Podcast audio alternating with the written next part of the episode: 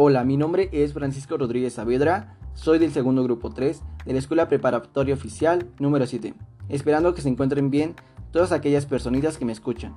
Hoy hablaré sobre uno de los temas que tiene gran impacto a nivel global. Hablaré sobre qué se festeja o qué se celebra el primero de mayo, pues se conmemora en el mundo la lucha de los obreros por los derechos del trabajo y la libre organización de los sindicatos.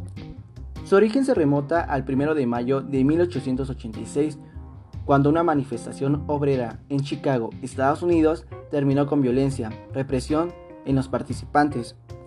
Poco tiempo después, las organizaciones laborales adoptaron esta fecha como el Día Internacional de la Defensa de sus Derechos, reducción en las jornadas de trabajo a 8 horas, indemnizaciones médicas, recursos económicos y sobre todo respeto hacia niños y mujeres en sus centros de trabajos.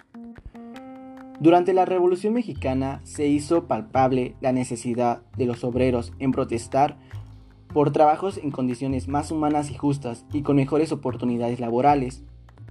La Casa del Obrero aquí en México unificó a varias organizaciones obreras que comenzarían a conmemorar esa fecha como el Día Internacional a partir de 1913. La Constitución de 1917 hizo eco en todas las voces que se habían levantado en aquel sentido y en aquel momento, concretando así en el artículo 123 el reconocimiento de las obligaciones de los patrones y de los derechos de los trabajadores. En 1923 se acordó oficialmente la fecha en cuestión como una fiesta por la lucha en la clase obrera aquí en México, pero no fue sino hasta 1925, bajo la presidencia de Plutarco Díaz Calles, cuando se iniciaría de manera permanente la conmemoración de este día tan importante. De acuerdo con la ley sobre el escudo, la bandera y el himno nacional, el primero de mayo es el día importante, un día solemne para la nación.